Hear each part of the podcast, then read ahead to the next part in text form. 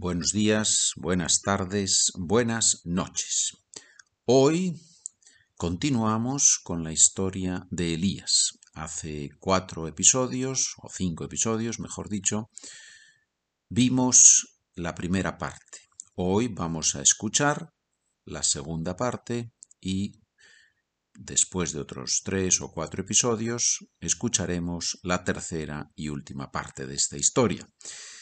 Si quieres recibir el texto con toda la historia de estos documentos, ya sabes que después del capítulo 175, para recibir los documentos hay que suscribirse al podcast de Spanish for Beginners Easy. Para suscribirse, vas a la página SpanishWithPedro.com y allí encuentras el podcast Beginners Easy y las instrucciones para suscribirte y allí explico los documentos que vas a recibir de este podcast, del avanzado o del intermedio o avanzado y, por supuesto, del Beginners Easy después del 100. Creo que es una forma para recibir los documentos automáticamente cada 15 días, el 1 y el 15 de cada mes, yo te envío los documentos y de esa forma también contribuir, ayudar a que pueda hacer más episodios, a que pueda seguir produciendo más episodios. Y ahora la historia, la segunda parte de la historia de Elías. Yo detenido, pero ¿Por qué?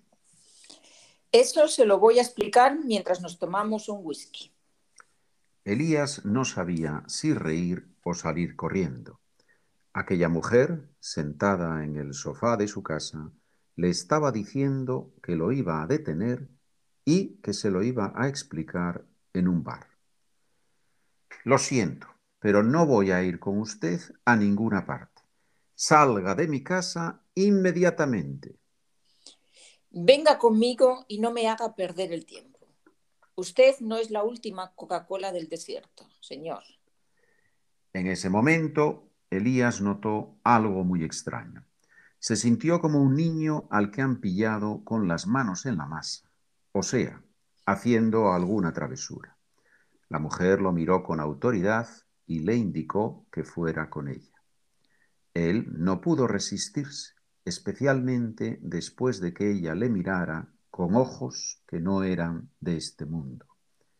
La señora dejó el periódico en la mesita de cristal, tomó su abrigo azul y se dirigió hacia la puerta. Por favor, cierre la puerta y vamos a tomar las escaleras. No me fío de estos inventos modernos. Además, soy un poco claustrofóbica. ¡Qué seguridad! ¡Qué fuerza! pensó él, pero sin atreverse a decir palabra.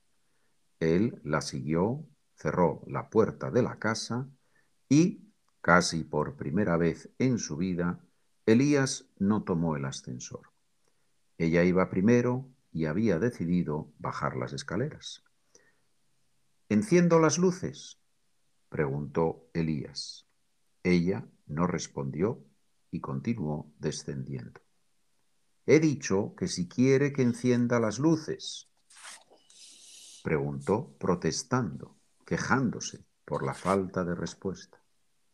¿Por qué no me responde? dijo exasperado Elías. Porque yo solo respondo a preguntas relevantes. Vivimos en una sociedad en la que parece que todos tenemos derecho a hacer preguntas. El mundo estaría mucho mejor si cada persona antes de plantear una cuestión, pensara un poco si la pregunta es necesaria. Después de esa respuesta, él decidió permanecer en silencio. No fue capaz de alejarse de la mujer. Parecía que una fuerza superior lo estaba empujando y él solo podía dejarse llevar, ceder y avanzar como un cochecito al que un niño con el control remoto maneja sin lógica alguna.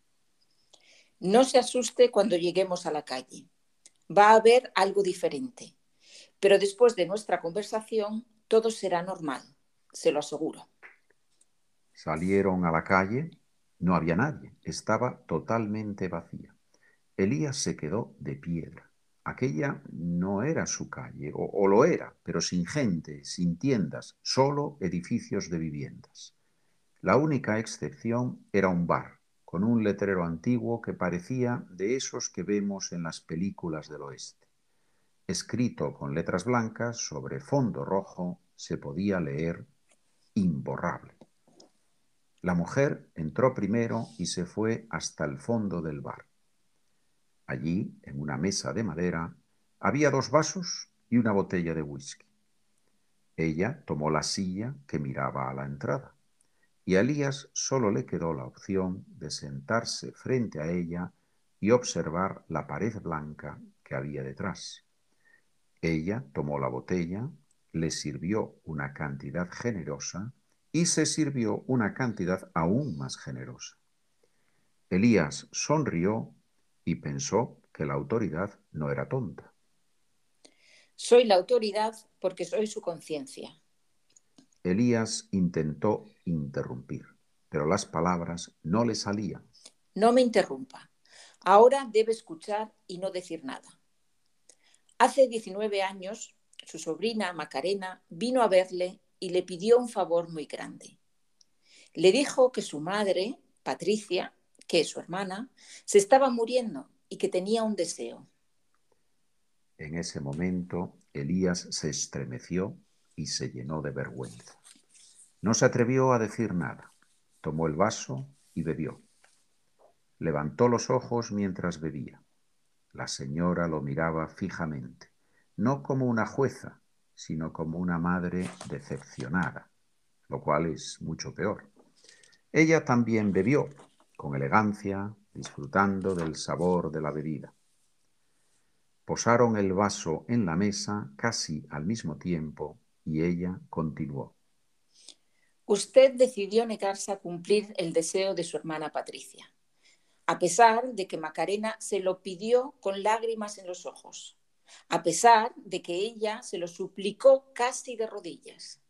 Usted, impasible, dijo mil veces que no, que se fuera, que le dejara en paz.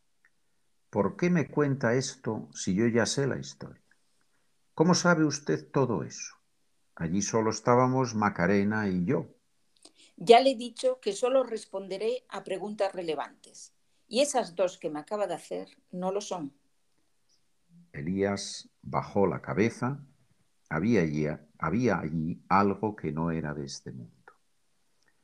Estaré muerto, pensó, pero no, sabía, tenía certeza de que estaba vivo. ¿Será un sueño? se preguntó. No, no es un sueño, Elías. Usted está vivo y despierto. Yo solo he cambiado algunas cosas exteriores para ayudarle a concentrarse, para que las tiendas, los escaparates y la gente no le distraigan. ¿Y para qué hace eso? ¿Qué quiere que haga yo? Esas sí que son preguntas relevantes. Vamos avanzando. Se lo voy a contar ahora mismo. Pero antes vamos a terminar este vaso con un brindis. ¿Y por qué vamos a brindar? Porque por fin ha dicho usted algo interesante.